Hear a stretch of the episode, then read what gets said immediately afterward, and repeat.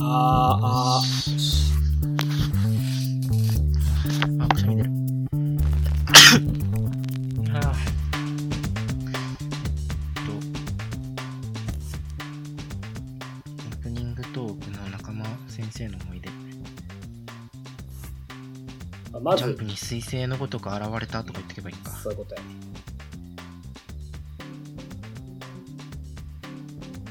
行こう。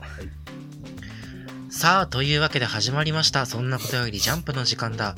今回が第61回目の放送です。 62年。このラジオ、あーさあ、というわけで始まりました。そんなことよりジャンプの時間だ。今回が第62回目の放送です。このラジオはもう子供じゃないけど大人にはなりきれない。そんな2人が世界へ届ける奇想天外高等向け絶対説明ジャンプ感想ラジオとなっております。お相手は私、太田と、そして、私、田中でお送りいたします。さあ、今週のジャンプは2020年第40号。輝き放つ巨星新星、巨大流星群新連載4連弾第3弾の高校生家族が表紙関東からです。というわけで、今週のオープニングトークのテーマは、中間亮先生、お帰りなさいです。あーね、久しぶりの中間亮先生う。ん。3年ぶりかなあー、もうそんななるんだ、う磯部終もうわってからそんな。経つんいやっぱ仲間先生といえば、そうだよねまあ、磯部磯部でしょうと。うーんまずね。俺、LINE スタンプ持ってたもん、磯部。 いや、今は持ってないの。持ってない。ラインスタンプって持ってなくなること ある諸事情により諸ね、事情によ消えりたんだけど、なるほど LINE スタンプは。のうんうん。ラインスタンプ持ってたんだ。持った。いやーでも、あの、衝撃的だったよね、やっぱ。最 初、あれだよ初磯部ねっ。てあの、ワンピースの代言として出たんだよね。そうそうそうそ今でも覚えてるよ。あのう。ーう部屋でこっそり、春が読んでる、あの、磯部に対してお母さんが扉開けようとするけど、みたいな話。んそうそうそうそう。あの、浮世絵モチーフにした大胆な構図がね。で、でもさ、やっぱ、ワンピの代言で乗ったじゃん。うん。しかも前情報何もなしでワ何ンもピなかがったかねなり急に救済したんだようんうね、んえだから掲載順位がさめちゃめちゃ高かったの覚えてうん。るワンピの代わりだったからね。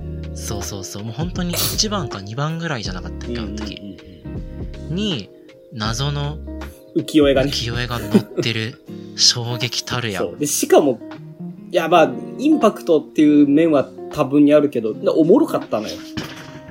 そうなのよそうめちゃめちゃしっかりおもろかったのそようそうそうそう。で、まあ、結構磯部そうそう磯部フィーバーしたよねあの時してたしてた。ちょっとやっぱツイッターとかも話題になってたような気がするもんああなね。ってたなってたで、そっからまあ、磯部磯部がね、案の定、何回か代言として乗ったのかな ?3 回か4回ぐらい。そうだねで、満を持して、連載開始ということで。まあ、俺はすごく好きだったよ。もう好きだったやっぱもうね、あの、このご時世というか、もうここ10年ぐらい、もう、端末漫画が載ってないじゃないそうだね俺たちが読んでたさ小学生の頃だったら「ピュート福ジャガー」とかジャガーさんとかねそうその前はあのー、あどう忘れしちゃった武士沢レシーブしか出てこない武士沢レシーブとジャガーさんの間にあるマサルさんだすごいよマサルさんあーマサルさんもそうだったんやそうそうそうそうっていうまあ臼田恭介がずっとやってた巻末固定それになってくれるかと思ったらやっぱまあそこそこで終わっちゃったっていう悲しさはあったよね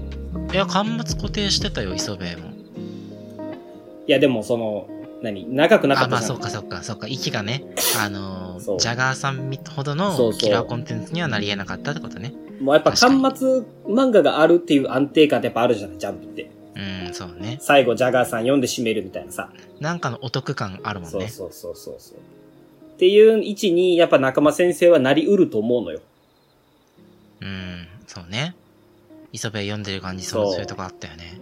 いや、実際その、読み切りの時、最初の代言の時、出落ち感強いなと思ったんだけど、連載途中、どんどんなんか、普通にクオリティ高くなってったじゃん。自力があるギャグ漫画だった。そうそう、話のうん練り方うまいなとかそうめちゃくちゃ爆笑したりもしたし、キャラクタ今ーでもがね。覚えてるんだけど、うんなんか玉と棒を拾ってああの磯部と中島たちがあゲームを編み出すんよ。ああったでなねん。かそ うそうあの広場の真ん中に立った人が棒を持ってる人に玉を投げて、はいはいはい。棒を持ってる人は打ち返す場外まで打ち返したらその投げた人を小バカにの周りを小バカにしながら一周回るみたいな、いやそれすっごい楽しいだって野球じゃんみたいな 漫画あったあった。いや面白かったんだよなやっぱ心に深く刻まれてるよね。うーんまあその後なんかそういう顔が体になった、なんかあの、り実写版カービィみたいな女の子が主人公の漫画とかね。読み切りとかで載ってたんで。漫画あーあったねあったねそうそうあの純愛ラブロマンスみたいな感じの青そ春うスそトうそうそうーリーみたいな雰囲気でのあの狂気の漫画ねそう。いやちょっとこれはあんまり話すとあれだからぜひぜひまだ読んだことない人 には仲間寮読み切りで検索して読んでほしいんだけどそんなこんなで3年ぶりに帰ってきてくれましたと。はいはい。というわけで、今週も本編に参りましょう。はい、えーじゃあそれでは私、えー、太田のアンケートの発表からです、はい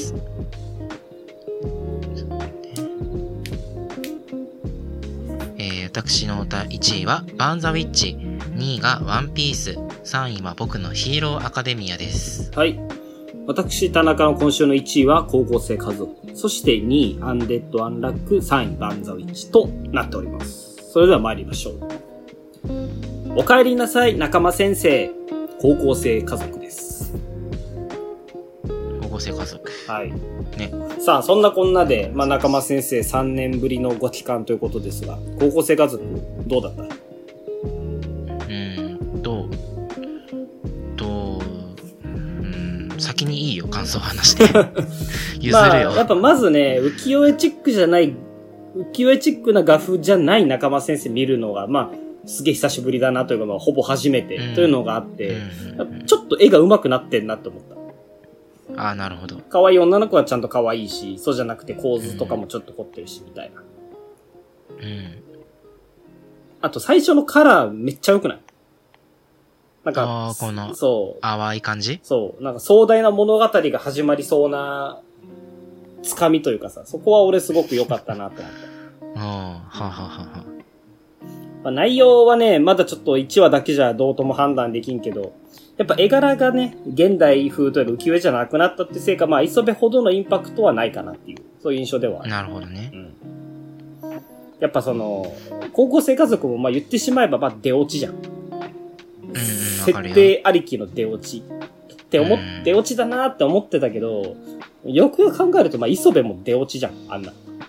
そうだね最初の印象っていうのは出落ちだったけど、ちゃんとその後は自力のあるね地に足ついてギャグ漫画やってたっていう点ではまあまだちょっと不安になるのは早計かなという気もしてるうーんなるほどおおむねいい感触なんだ俺はまあ好意的だよもう全然なるほどなるほどこお前はれはねちょっと厳しい見方をしてるななかなか新連載に苦言呈することもないけどそうねいやでもねやっぱねあの今週2話掲載だったんだけどあの2話目のあの入学式の挨拶は面白かったなるほどねそうそうやっぱねあの父の一郎っつって順番に紹介されていって、えー兄の孝太郎中学を卒業し高校生になりました落とすこれ良かったんだけどそこに至るまでが結構まあつぼらないというかなるほどねあとなんかねこの漫画読んでてねすごいその自分に置き換えて恥ずかしさが先に来てしまうほうどういうことだから絶対嫌だもん親 がさそういうことね親とか兄弟がああさーなるほどね学校来てでこんなしかも家族ぶってさうん絡んできたらマジで嫌だもんまああのある種の共感性周知というかねそうそうそうそうすごいあのー自己投影してしまってうん、こうなんか純粋にギャグにのめり込めずにいるうん、なるほどねどうなんだろう俺だけなんかなこれいやでも、俺もまあその近いものはちょっとあって、うんこの、人たちに置き換えて考えたらっていうところで言うと、うん、両親中卒 で天才な妹育てるのすごくないなんかやっぱその、なるほどあある程度さ、親の収入に学力は比例するみたいな言われてるじゃない。はいはいはい、はい医者の子供はそら、教育にかけれるお金があるから。うーん賢いしなるほどね。って考えると、この両親二人とも中卒なのに、これだけちゃんと高校にも行かせて、娘はしかも飛び級までしてるって考えると、それなりの多分仕事してんだよ。なるほど。うだからすごいんじゃないのかなと思って。ーん、確かに、すごいその、ね、俺はそこが一番気になったのよ。能力のある両親そうで、環境、生まれ、学歴にとらわれない能力のある両親で。うんで、俺そこも結構ね、引っかかってね、これ本当に全然漫画は悪くないし、これ悪い読み方だと思うんだけど、んあの、中卒をね、ギャグとして飲み下せなかったんよ。あ、なるほどね。父さん中卒なんだっていうギャグが笑えなくて、なるほど。いなんかそこいじっちゃいけないラインなんじゃないかって俺の中で。や、それ は、まあまあまあ、言わんとしとることはわかるけど、それは逆学歴コンプみたいな話だよ。逆学、あ、そうなのかな、うん逆学歴コンプか。まあ確かにそうかもしれん。あくまでフィクトフィクションだしね、そうそうそうこの話。だから、そこをつつつあの、モラルがないみたいなつつくのはまず間違えると思うんだけど、うん。あの、飲み下せなかったよね、やっぱ自分の中では。あの、主人公がツッコミやるんだなと思って。ああ、なるほど。うんそこはちょっと思った。なんか、主人公がツッコミやるギャグ漫画って意外とこう、難しいんじゃないかって気もすんだよ。あーあんまり最近あーまあ最近そうまあ最近そんなにないかもね、うん。最近は、その、何確かにまあ、、主人主人公だし、ツッコミではあるんだけど、あれはサイキックス自体がやべえやつじゃない。うんそうだねって一個魅ギャ力グがあるだんかだよ。らそうねそう存そう在そうがそうそうって考でえもると、めちゃめちゃ普通だもんねこそいうつなのそうなのよ。だからツッコミとしてのツッコミというかさ、うんが主人公っていうのは、ちょっと、まあ、しまあ、そう、どうなんだろうな。主人公は家族全員と言ってしまえばそうなんだけど、やっぱ俺はビューティーだってほしいのよね。ツッコミっていうのは。 なるほどあのギテャグンション漫で画。そうそう。まあ、今でいうアグラビだと、あのクリスみーたいなクリスだったり、バグちゃんで言うと、あの、名前忘れちゃったけど男の子だったりするじゃん。男の子ねそううそうんうんそうやっぱ、一番近いサブキャラがツッコミやるっていうのが一番いいような気もちょっとしてる。なるほど。いやー、ね、どうなんだろう。世間の評価が気になるけど、それは数週間後のそう。ギ掲載順でャグ見えてくる漫のか画なはやっぱね、1話だけじゃわからん。と思う。いや、でも、悠長なこと言ってらんないと思うけどな、今の紙面の構成からして。でもそれ言うとさ、ギャグ漫画、やっぱ新連載の1話ってページ数多いじゃない。うん、うん。で、ギャグ漫画の新連載1話ってやっぱ間延びしがちだと思うのよ。あ割と。なるほどね。だから2話掲載を1話、一番最初からやるっていうのは、は英断なんじゃないかなと思う。うんまあ、テンポは良かったし。うんうんうんうん。そういう感じで。まあ、まだ、俺はまだちょっと、剣の段階かな。全然、悪い印象は今のところ持ってはない。なるほどね。あー、怖いな、これ。次週読むのが。仲間先生好きであるがゆえにね。そう、自分の中の評価がどう転じるのか、今から怖い。まあまあまあ、楽しみにしておきましょう。はい。はいえーじゃあ次いきます。えー、2話通して、あ、違う違う違う違う。えー、3週連続、今週もアンケート入っちゃいました。バーンザウィッチです。。はいい。センターから1億点満点じゃない。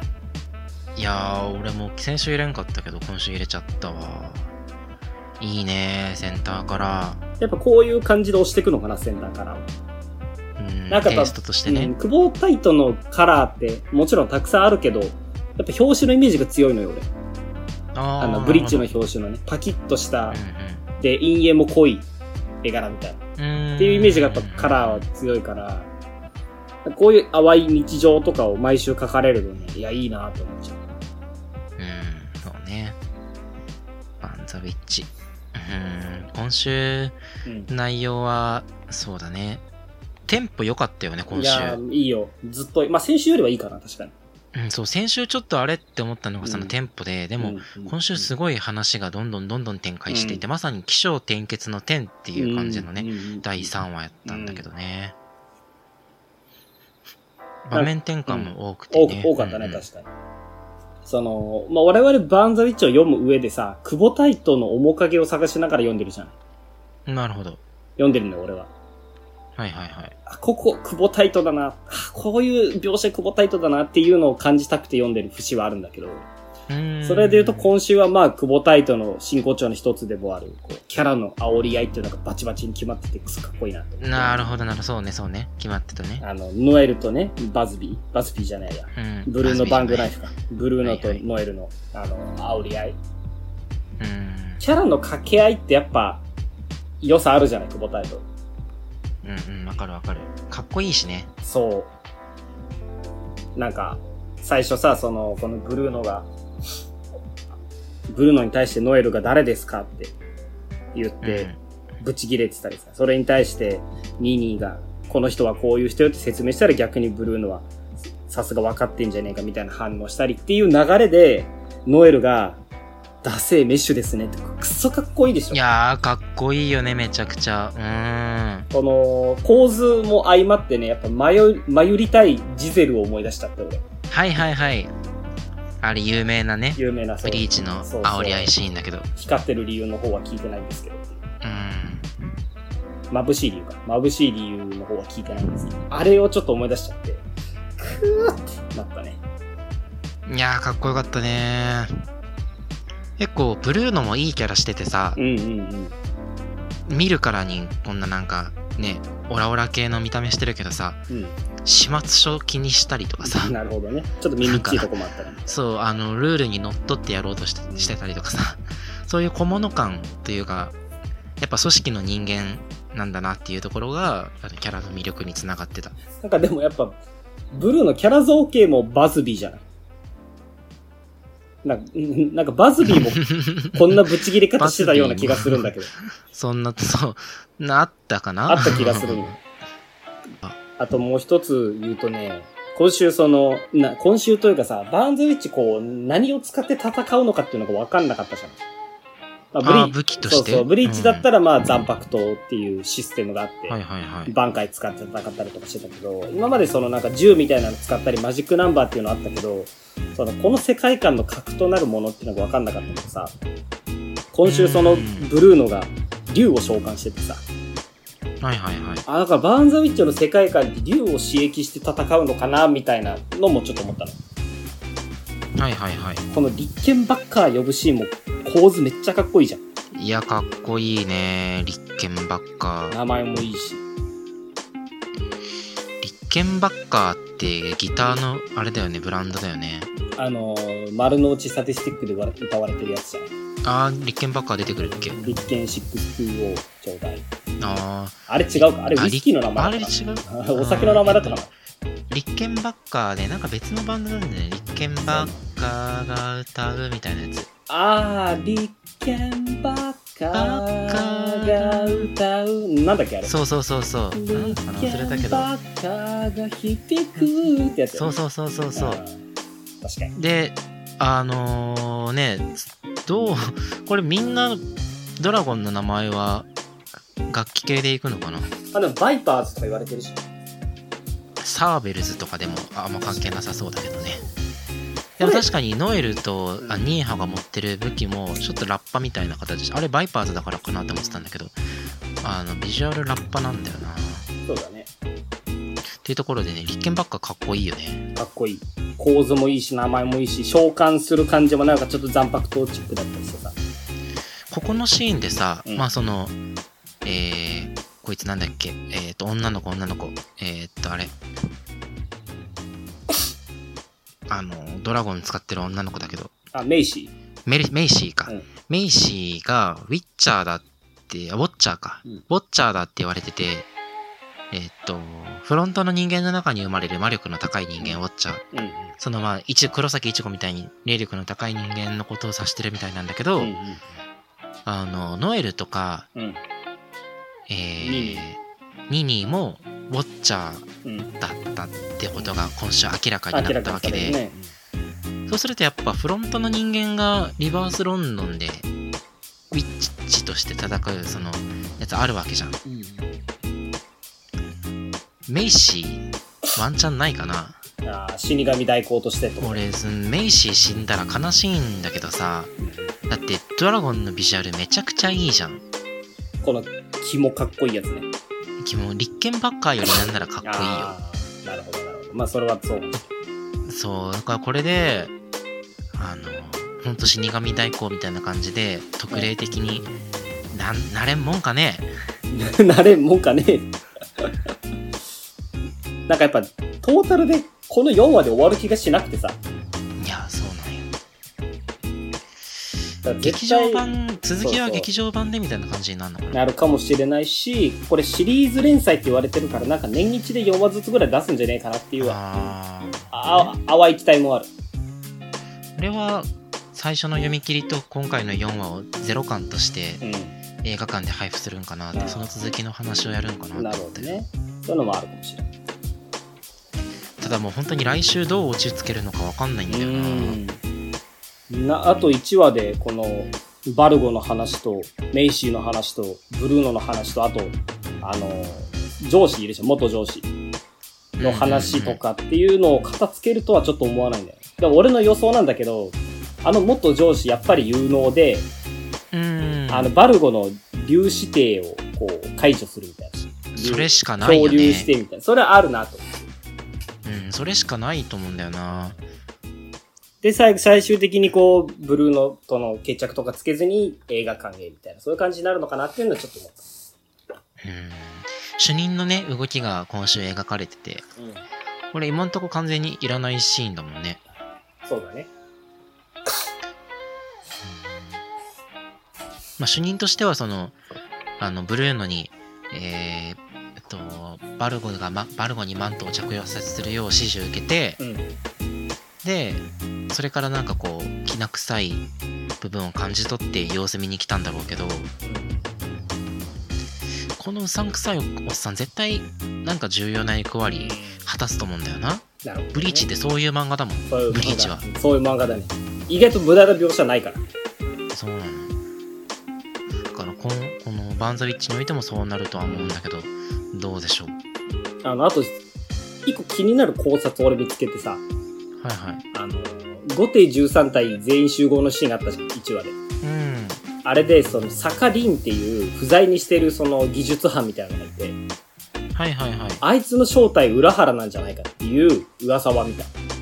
はああの、名前のロゴとかがこう、凝ってたじゃん、あれ。はいはいで、サカリンのロゴがなんかパッチワークみたいになってたのよ。うーんでなるほど裏ね原って挽回使うと、あの、フランケンみたいになるじゃん、顔。っなるなるなるていうのとかで、こう、実は裏原何やってるかわからんから、実はその、西の方でも役職についてたんじゃないか、みたいな噂はちょっとあった。それはあったらうん盛り上がるなっていうのは思うけど、こう、これはね、久保隊とオタクのこじらせた願望としてね、あんまりこう、ブリーチと絡ませてほしくないというのはあるの。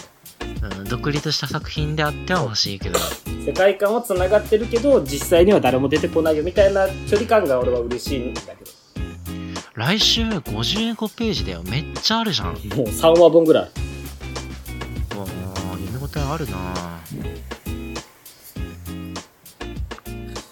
というわけでまあ絶対にいい終わり方をするだろうなという期待のもと来週も楽しみにしようかねはいそれでは次参りましょうついに力くんがユニオンに悲しい過去も明かされますアンデッド・アンラックアンデッドアンラックはい、よかったうん、今週面白かったこういうカラあーいいカよラーねねアンデッドカアランラーいいックねこういうなんか絵柄描けるんだってのが意外だった、ロゴがひらがなになってるのも可少年漫愛画いし、全としたあそうだねあのロゴもねうん、結構中身少年漫画全としたさあの絵柄じゃんうんうんうんでも表紙のあの今回のカラーの感じいかにも女性作家が描く感じじゃんあなるほどね、なんかねうまいなデフォルメううんあちゃんと可愛いしーんちゃんとここにチカラくんもいるしいるねそうねいるねっていう中で本編なんだけどあこういう話も書けるんだなと思ってうーんアンデッドはなくこう描写というかバトル含めて全体的にまあ論理的じゃないうんそういう話だけじゃくなくて、こういうこう感情に訴えてくるようなね、話まで。うんまあ、書けるっていうもしエモーショナルなそうそうそう感じで。 まるであれじゃない、次に来る漫画大賞1位みたいな作品じゃん。ね。うーん。まさに次に来る感じはあるけど、うん。次に来る漫画大賞1位から言うとさ、うん。まあ、その1位になったから今週センターカラーなわけじゃん。先週から続けてね。そうだね。そしたらもちろんみんな読むじゃん。うん。今まで読んでなかった人も。うんそこでさ、うん。あの、神様倒したいとかさ、うん組織のメンバーとかみんな出してさ、なるなんかほど。一旦話をリセットするというか、う、大きなテーマを再提示するのうまくなんいなるほど。たまたまかもしれんけど。たまたまかもしれんけど、やっぱたまたまやとしたら、やっぱ次に来る漫画やっぱ持ってんのよ。確かに確たまたまかをに持そっうだて。んのよ。うん。そうだからなんか、そう俯だね瞰し。て作品の流れ見たときに、やっぱこの展開うまいなって思っうた。ん。ベタだけどね、悲しい話は。うんうんうん。そうね。チまあカラベタで君はあるのけどエピソードはベタだね。ベタだでけもやどっぱ外さないんだよそねう。そうそうそう。やっぱでも日頃の話がこう、結構集中しないと読み取れない、読み取りづらいというか、難しいっていうだけあって、こういうね、あのー、わかりやすい話というのも大事なんじゃないかなっていうのも思うけど。うん。やっぱバトル一辺倒だとね、うん読み味としても単調になると思うし、俺は好きだよ。こういう幕合いで、しっかりあの人間ドラマ書いてくれるの。うん。うん。あのー、俺今週一番褒めたいのがさ、うん。このチカラくんが悲しい過去を語る前に、暗い話していいですかって聞いてるじゃん。はいはいはい。これ、すごいなと思って。おーなんかというと。まあ、まず読者もさ、心の準備ができるじゃん。あーっていうのが一。つと、あと多分、チカラくんのキャラクター的にこういうことを言うタイプなの。はあ。そういうその、何、は配慮ができたりとかさ、優しい子っていうのもあるから、うん。あのー、そういう面でもちゃんとキャラクターとか作品大事にしてるなっていうのをすごい感じたし、意外とこういう始まりで暗い話するのもないじゃない。だいたいこううん急にそうだね語り始めて、あのー、階層にフェードインしていくみたいな、そういうのが多いと思うんだけど。こういう書き方ができるあたり次に来る漫画大賞1位だなと。うん次に来る漫画大賞1位様やからね。もうちょっと待ってほしかったけどね。 あの、ままだだ、早い。 はい、あの、作品として早いとかじゃなくて、まだ、あの、世界で俺だけが知ってる漫画であってほしかった。なあもうちょっと独り占めしたかっそうた。そうそう。あのー散々ツイッターで、早くみんなアンデッドアンラック読んでって言い続けて、あのーいざ、次に来る漫画大賞1位取った時に、やっぱりなって言いたかった。ちょっと、お 前の想定からは外れた。外れたけど、まあ次に来る漫画大賞1位は俺は納得はするけど。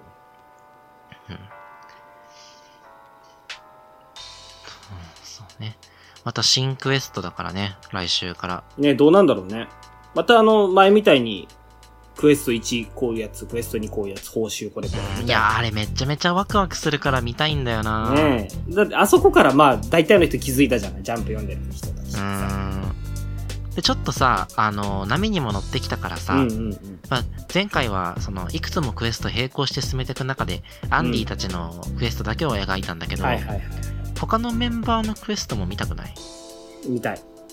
アンディたちいないとこだったりあなるとほどかねさ、なるほそうど。そうそう実はこういうことやってたんですよ、多分みたまた今回もいくつかクいエなス。トあって、うんそうみんなで分かれていくからアンディたちのところはもちろんだけど他のキャラクターも見たいな、うだん。ってまだ能力知らない味方たくさんいるもんいるね。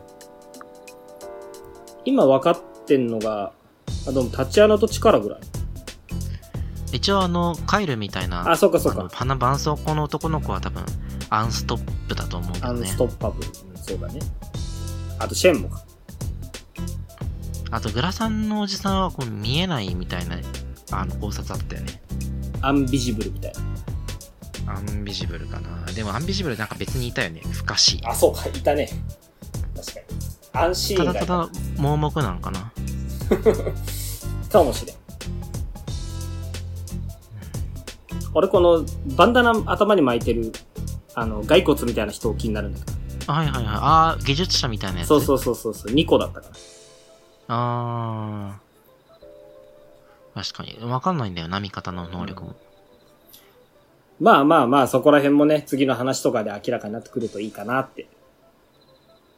うん、そうね。まだそこは見えん漫画やからね。はい。はい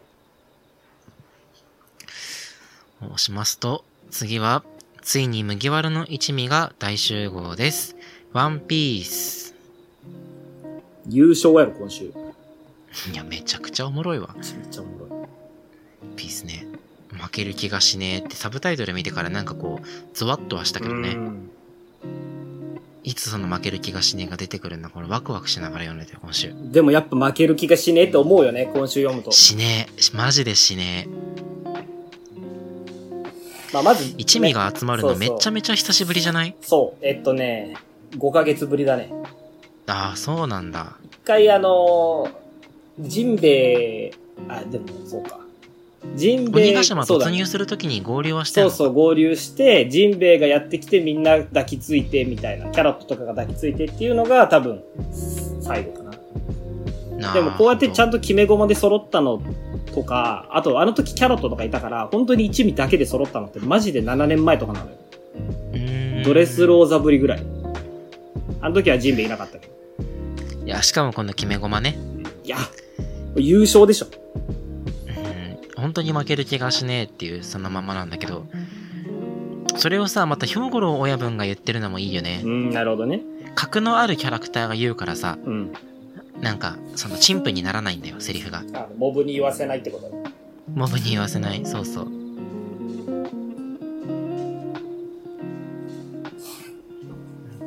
この、全員集合に至るまでもかっこよくないみんなそれぞれ見せ場があってみたいなさ。ああ、そうね、そうね。そうな、何よりフランキーのかっこよさよね。ランキーかっこいい。もう、あの、未だにさ、読めてないカスはさ、骨とロボは馴染めてないとか言うじゃん。あのカスは。まあ、2年後になって骨とロボがどれだけ活躍してどれだけかっこよかったか、マジで読んでねえだろうと思うんだけど。あ、もうね。骨とロボのための2年後まであるも んほね。んまに。マジでフランキーかっこいい。お前、ルフィを海賊王にする気があんのかって、これほどかっこいいいやセリー、フかないでっしょこ。いいわー。ナミ、もう、これ、すごいことなってるでしょ、こんなん言われたら。順々よ。ね、なるよ。なるななるる。よ。で、また、今週はそんな描かれてないけど、きっと、あの、ブルックと、あのービッグマムの戦いとか描かれたら、またブルックもかっこいいんだよねそ。うだね。先週、あの、また、ゼウス切ってたからね。ああ、そうだね、そうだねそ。うそうそうそう。今週、ロビンのね、デルフィニウムが久しぶりに出たのが俺嬉しくて。ああ、はいはい、はい。しかも、支援フルールじゃなくてミルフルールでやってんのよ。うん、うん、セルフオマージュで、しかもパワーアップみたいなさ。うんうん。デルフィニウムはあの、使い方は一緒なんだよ。あの、空島編で新平町ヤマと戦った時に。覚えてるああの、えっとロビンが散歩というか、島歩いてて、新平はい町はいはのいヤマってやつが、き貴重な遺跡をボコボコにこう、あ、うーん。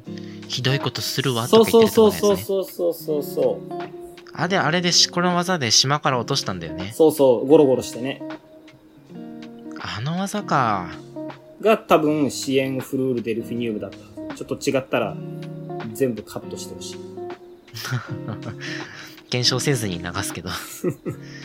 えっとね、あ、えあ合ってる合ってる。なってる。うん合ってる合ってる。そうだね。いや、かっこいいわ。これなんだろうね、あの、ナンバーズ。えっと、すパンクハザードから買い取った古代巨人族の失敗作。うん、まあ、ベガパン、ペガパンクがやってんだろうなっていうの思うけど、うーん。古代巨人族を復活させて、うん。スマイル食べさせたってことなんかないや、どうなんだろう。人造人間みたいな。もしくはスマイル食べさせて、スマイル、スマイル食べさせたら違うかな。あの、やっぱペガパンクって巨人族を作ろうとしてたじゃん。人はいはい工そう巨人、ね子供たちを巨大化させたりとかしうてさ。ん。あの延長線上というか、あれの最終的な目標は王女の復活だったのかもしれないね。うーん。え、ちちなみに、あの子供たちのうち何人かがこうなったとかでもないかな。あそれだったら、地獄すぎるけどね。いや、ちょっと読みにくくなるんだよな。 でも、全然オーズと比べて強そうじゃないよね。うん、まあまあまあ。可愛いまであるけどねそ。うナンバーズってなんか、あのー言われてる割に格がないなっていうのをずっと思ってうて。ーん、そうなんね。か、そう飛ねび六方より上とか言われてたら、ナンバーズってこいつらだけなのかなどういうこと他にもいないのナンバーズって。前出てきたじゃん。8が出てきたじゃん。一回。ナンバーズの8って誰えこんなやつだよ。あよ、いそうなんだ。読んでるワンピース。いや 読んでる読んでる。はちゃちゃちゃちゃっていうやつが出てたじゃん。はいはいはいはいはいはい。あれナンバーズの8番でしょで、一番左が5番で、真ん中が4番で、一番右が10番でしょ今回出てる。なるほどね。あそこは書いてあるもんね、数字。そうそうそうそうそう。そっかそっか。ナンバーズ、そっか。なんか全然でも強くなさそうだよな。今まで出てきたやつは結構強そうだったけど。う。うんまあでいやもお、酒に弱いってことはないんだろうけど。ーん。格としてはあんまりない。うん。あ、でも、金棒持ってるから、俺最初やっぱあの、覚醒したゾーン系のあれなのかなとかっていうのも思ってたのよ。その、この五大巨人族というのが出る前はね、パンカーザードで出てきた。あパンカーザードじゃないや、うんあの、イインペルダウンで出てきた。の系譜かなと思ってたけど、あ、古代巨人族の失敗作なんだっていうのが、まず驚きだったね。うんうんうんでも逆にさ、そのスマイルを積極的に取り入れたり、古代巨人族の失敗作を味方に引き入れたりする、このカイドウのさ、先見の明というか、新しい技術を忌避しない上司の鏡みたいなとこあるのね。うん。ね、しかも大企業なのにね。そうそう。こんだベけンのチ。ャーがややってるなそらうまそうだしそもうそねう。そう。全然その保守的じゃないっていうのはすごいなっていうのめちゃめちゃフットワークの軽い業界最大手の企業みたいな感じでしょ。そら強いわ。でもめちゃめちゃにパワハラするけどね。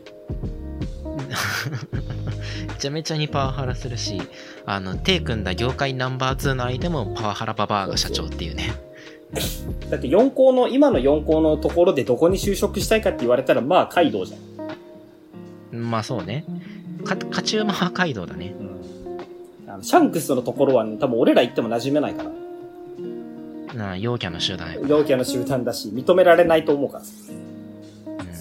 うんでも街道に街道に就職したらあのスマイスマイル食わされてあのなんだっけギフターズになるかあのずっと笑い続ける人人になるかの二択だからギフターズかプレジャーズかね。あプレジャーズかどうせ俺たちプレジャーズだもんどんなのになるプレジャーズ失敗作。え失敗作ねえ失敗作もなんか能力持ってるっけただただ笑ってるだけじゃないのあ、ごめん。そうか。プレジャーズは、そうか、笑ってる。そうそうそうだ。ギフターズは、あの、変なところに顔とかついたりする。お腹に顔とかついたり。でもギフターズになったとってさ、例えばさ、なんか手に、手が蛇になるとかだったらかっこいいじゃん。あーかっこいいなんじゃないよ、多分。多分なんか、チンチンがハムスターになるとかそんなんだよ。そうそうそうそうそうそうなんだろうねつま先にくちばしが入るみたいなね無駄な機能ばっかりつくんだよその翼程度の俺たちどうせギフターズ翼生えなくてくちばしだけある。くちばしだけ入る負ける気がしないとねこ。ろでうーんいやー楽しみだなこれもまた誰とワン誰ピースあが、んまりそうそアンう。ケート入れてないけそどうそうそう毎週楽しく読んでんだよな誰と誰が戦うのかっていう予想もこれから盛り上がってくるよ。やあー、鉄板だね。っぱゾロもカイドウと戦おうとしてたっていうのはちょっと朗報というか。うーん。そうだね。やっぱ、あの、えーっと、今、ゾロが持ってる刀って、あ、周水は持ってないんか。そうじゃない。返したでね。もほら、周水のあ持ち主の、なんだっけ、龍馬は、うん竜を切った伝説がある侍だからね。そうだよね。そうだよそね。こでゾロがまた二代目の竜を切った侍になってほしいよね。なんか俺ゾロに苦戦してほしくてさ。あー、はいはい。もうなんかゾロ強くなりすぎてんのよ、今。うーん。2年目来てからね。そうそうそうそう。だから苦戦してほしいなって。死闘を繰り広げてほしい。サンジにもね。確かに確かにねゾロといえば血まみれみたいなとこあるしサンジといえば骨折みたいなとこもあってさ。サンジもとうとうあのルフィの隣すらたた叩いてたって 序列がねこの隅っこにあるけどそう。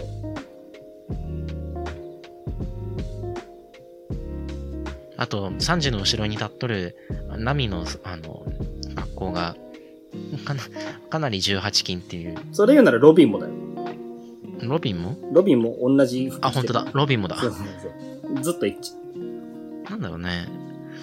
精通させに来るんだよな。ワンピース。ワンピースとヒロアカは精通させに来るから。ワワンピースは精通させに来るし、ヒロアカは歪ませに来るからさ。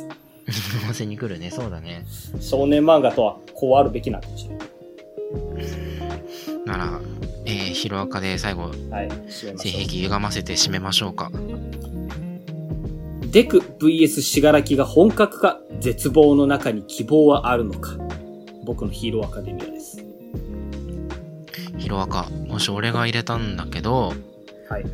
あの、しがらきの悪のカリスマとしてのかっこよさがさ、ストップ高じゃないマジで今のジャンプの悪役で一番魅力的かもしれない。一番かっこいいよね。先週、先々週ぐらいもかっこよかったんだけどさ、なんか、一時期からさ、髪の毛が白のベタ塗りになっはたじいゃん。はいはい。ほわーっとこしれてめるやっちゃかっこよくないつ完璧な描写やと思う。ねこれすごいよね。しがらきのなんか、異質感をここまで端的に表す描写ってあるんやって。まあ、スーパーサイヤ人の系譜かもね、描写としては。あー、確かにね。あの、初めは書くのがめんどくさいから。こっちの方がめんどくさそうやけどね。うんね、今週のあの肝といえばやっぱりう、ん。えー、しがらきの体が個性に追いついてないっていうところで、えっ、と、定着率75%なまま、えーミルコによって、この、射出されたってところが、まあ、おそらくその原因なんだろうけど、はいはい。唯一、あの、ワン・フォー・オールに体を定着させてきたデクだけが、その弱点に気づくことができるっていうのが、まず熱いよね。ああ、なるほどね。表の主人公と裏の主人公がこうクロスするうん、なるほど、なるほど。描写でなるほど。バッチリ決まっててでしかもそこで最終的に2人が、えーと複数個性を持ったデク VS しがらきの構図になるんだけど、うんこれがめちゃくちゃ熱いでしょ熱い。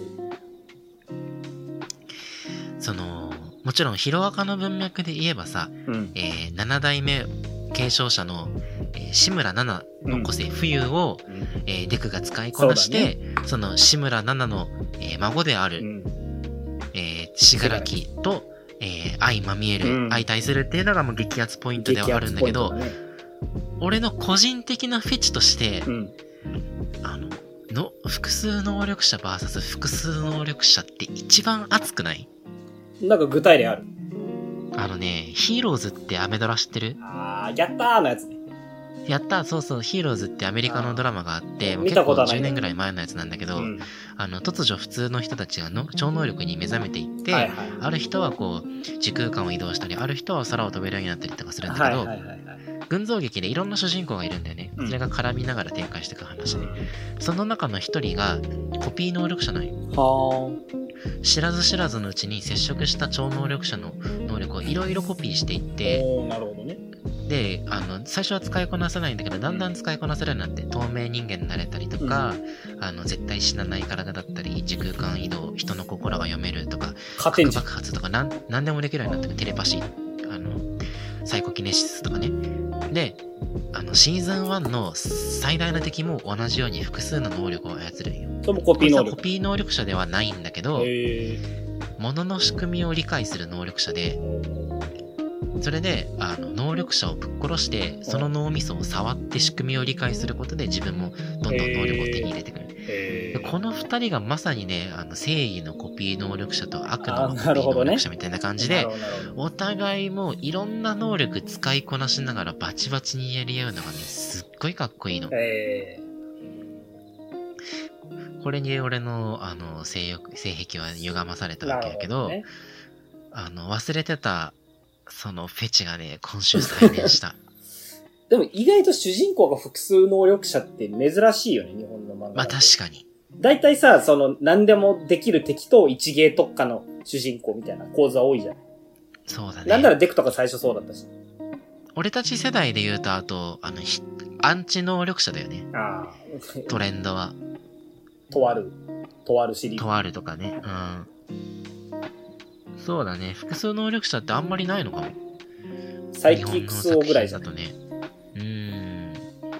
あれバトル漫画の文脈で読む とね、そうそうそう。あの、信楽なんて瞬殺なわけだけそど。うそれはギャグ漫画の文脈で読んでん じゃん。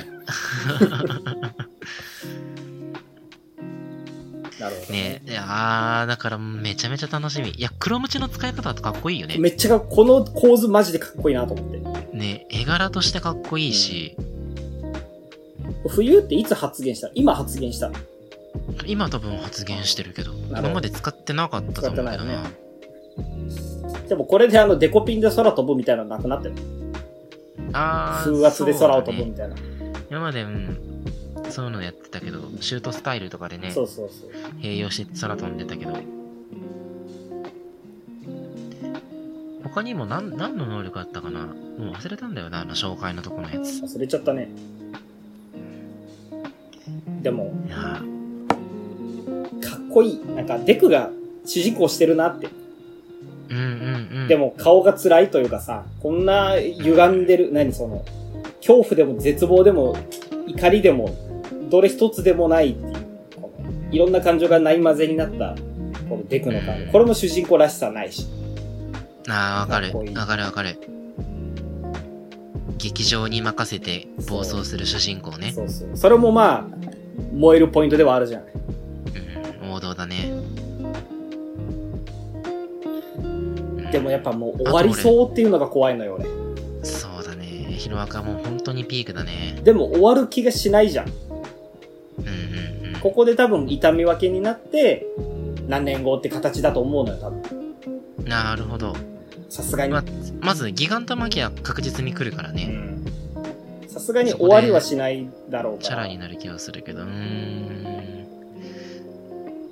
あと俺、ヒロアカ読んでる時にいつも言うんだけど、うんヒロアカって大人がかっこいい漫画なんうだよねん。そうだね。ちゃんと大人の挫折みたい今週もそうそうそうであの今週の大人かっこいいポイントは、うんあのえっとそうだね遊泳の生徒たちその八尾桃とかあの、うんジローちゃんとかのサイドになるんだけな。ど、うん。こうギガ巻き止めようとしてさ麻酔薬飲ませようとしたじゃん、うんでも結局これが全然効かなくてしかも、ギガ巻きにとっては敵とすら認識されてなかったってことで、あのマジェスティックがうん。それをフォローした上で助けてくれるんだよね、うん。君たちの決断と行動は間違いなく正しかったからこれから何が起きようともあのそれだけは確かだよって言ってこれやっぱあの子供たちに子供たちのあのことちゃんとフォローして、うんしかも安全地帯に飛ばしてあげるっていう大人としてのかっこよさ、うんかかっこいいね。っこいいねあの、ミルコとホークスが生きてるっぽいのがちょっと嬉しかった。ああそうだねそうだねそれもあの満身創痍になりながら、うんヒーローとしての職責を果たした人たちだったからね、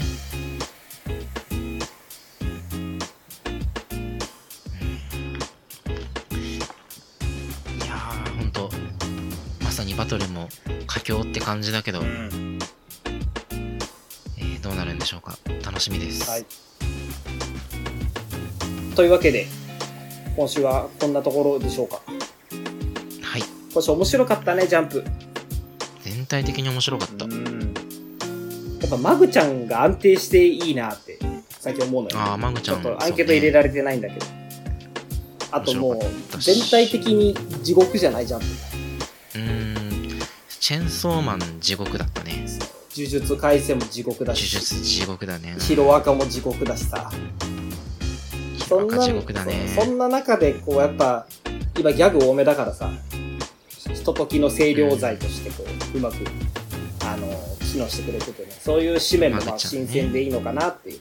うんあやかしトライアングルも俺良かったんだよなトラブルらしさあったね、今週。あの鈴のお尻が良かったな少々のお尻。あ鈴のおあ、尻のお尻。 少々のお尻は全員だろうと思ったけど。とも言い切れないかもしれないけ ど早くもみおか出てくれないかなと俺はずっと思ってるんだけ ど。ずっと言ってるけど。ジョーカーじゃんジョあーやカかー。し世界にもみおか投入したらジョーカーじジゃョんーカーもう全部動くから、舞台装置だからあいつはそうだねまあそんなこんなで面白今か週もエンディングテーマに参りましょうかはい今週のエンディングテーマまあいろいろ考えたんですけど、ジャンプニュース。うんちょっと手塚賞についてお話ししてみようかなと。はあ手塚賞どこに載ってたかななんか最後の方に載ってたのあぐら便の前かなアグラビの前か。僕弁の後あ、そうだね。手塚賞と赤塚賞の発表なんだけど。今回のさ、準入選、まあ一番上が準入選なんだけど、うんこマンが準入選ってなんかすごそうじゃない、いやーなんかねこれ、小田先異色だ生よと、ねそう、鳥山先生褒めてんのよ。うんこれ気になるなと思って。ねえストーリーで言うと学校でうんこしてんのバレてうん。でもその学校でうんこする勇気を、えー買われた結果ひうんこマンヒーローに任命されたっていう話ううんなんかすごい惹かれる設定だよ。ーんしかもここに載ってるその、まあ、3コマ、うん。うんえー抜粋されてるんだけどギャグとかでもなくさ熱そうだよねなんか、王道の熱さ感じるそようね、綺麗な話な気がするよね。うんあと全体のこう、総評として、もう一個のルネッサンの方がすごい褒められてる。はいはいはいはいなんか。例えば堀越先生とかも褒めてるし、井上先生も褒めてるし、これもまあ気になるなっていうのがあるんだけど。これギガのさ、オータムって、あれだっけあの、電子購読してる人って見れるんだっけ見れる見れるああ、すげえ楽しみだな。うん読みたいねこれね。で、手塚賞、俺ちょっと歴代のを見てみたのよ。うんで、なんか、手塚賞ってやっぱ、優勝してるイメージないじゃん。その入選してるイメージ。ないねで、見て準みたら。入選とか準入選とかだそようねそうそう、佳作とかは多いけどね。大体で、調べてみたら、一番直近で賞を取ってたのが、うんうんうんえっと、平成20何年だったか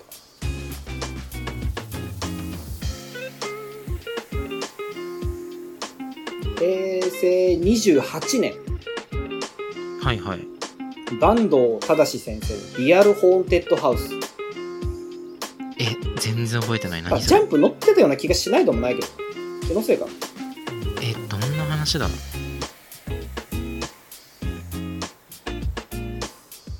マジで記憶にないわ。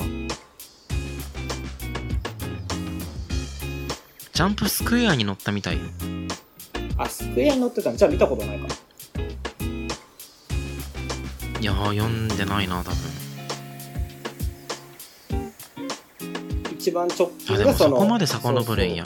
28年のリアルホーンテッドハ平成28年まウスでもそれから前は9年前でまあ、さらに9年前。そう平成19年だからやっぱ入賞入選っていうのはほぼないで平成18年が助野義明先生の「帰ってください」これね貧乏神がの貧乏神がってわかるだからわかる。スクエアに載ってたやつあれの前身かな、はー、やっぱでも。ここまで来るあれとねわかるんだけどそのレベルもんだねやっぱでも歴代の入選作品見てなんかえーって思ったのが俺それぐらいでさうん意外と手塚賞もまあ入選作品だからといってなんかすごいってわけでもないのかなっていうのはちょっと思ったんだけどね準入選の、うんあの藤村ドラ先生の白菜とかさすがに覚えてるけどああーお前ずっと好きって言ってるもんね転生期か転生期白菜とかうんそれだこかそあられじゃ揃んう時の中でお前好きだったよねえどんなやつだっけえ多分多分だけどなんか太鼓叩いてるようなやつかなああはいはいはいあと俺あれすげえ覚えてるのあのダニーズラジオってなかったっけあの荒廃したなんか世紀末みたいな世界で誰が聞いてるでもなく、ラジオ放送するおじさんの話えー知らねえけどかっ嘘こいいめっちゃかっこいい設定ですげえ読み味良かったのよわかんないけどかっこいいなそれダニーズレイディオだったかあルーム303も準入選らなあんそだうだそれこそワンピースとかそうだしねねえあれ希望の刃ってあるよ準入選にえあの鬼滅の鬼パクリ望むって書いて 希望の刃知らないな知らないねダニーズレイディオ覚えてないかなダジャニーズレイディオ。ちょっとあったっけ、そんな。画像送るわ。うん。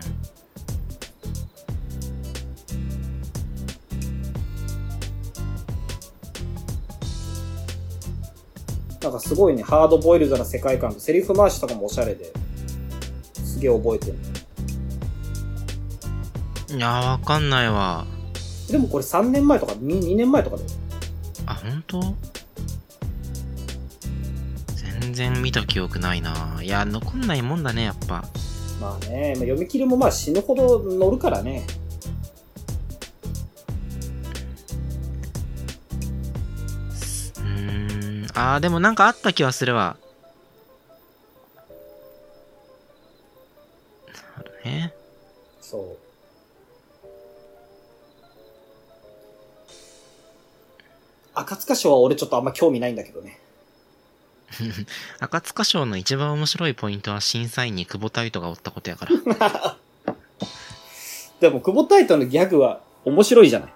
いや、一級品よ。一級品よ。あの、今年なんか、あのー審査員してないみたいだけどね。俺序盤のブリーチでさ、うん。こあの、コンを探す話あったじゃん。あのはいはいはいはい。コンパクガンを食べたコンが、うんあ、コンというギコン食かべ、たね。あ、ギコンか。あ、そう、だから、あの、いちごの擬外に、コンのギギコンがギコ入ンっが入ってて、てね。っていう話。あれで改造さコ、ンパクか。そう、改造。造コンパクト、そうそう。それで、コン、イチゴを、コンが入ってイチゴを探す、んコンが入ったイチゴを探すイチゴが、ああ、畜生見失ったじゃねえか、俺をって言った時にルキアが、うんモラトリアムだなって突っ込んでるの俺マジで好きなのよ。あセンスあるよセンね。 スある、本当にセンスあるなと思って。赤塚賞の話が久保タイトルの話になっちゃったけど。すべては久保タイトに通じとるからね。そうそう世の中。そう あ、でも大石先生とか審査員やってんだ。でも、そうそうたるメンバーだね、こう見ると。いや、そうそうそう、やっなぱん、か、あの、見るとね、うすんごいです、ジャンプのレジェンドたちってメンバ感じで。ーでやってる。で、やっぱこれで入選ってことはすごいんじゃなくって、この、今回のやつ。うん、いや、そう思うよ。準入選。いやみちゃんと読みましょうか、ギガも。ねギガ読んで、まあ、機会があれば話もしてみたい。うん。はい。というわけで、今週はこんなところでしょうか。はい。はい。では、えー、皆さん台風等々、大変な季節にはなりますが、どうかお体ご自愛ください。というわけで、それでは来週のジャンプでお会いしましょう。さよなら。バイバーイ。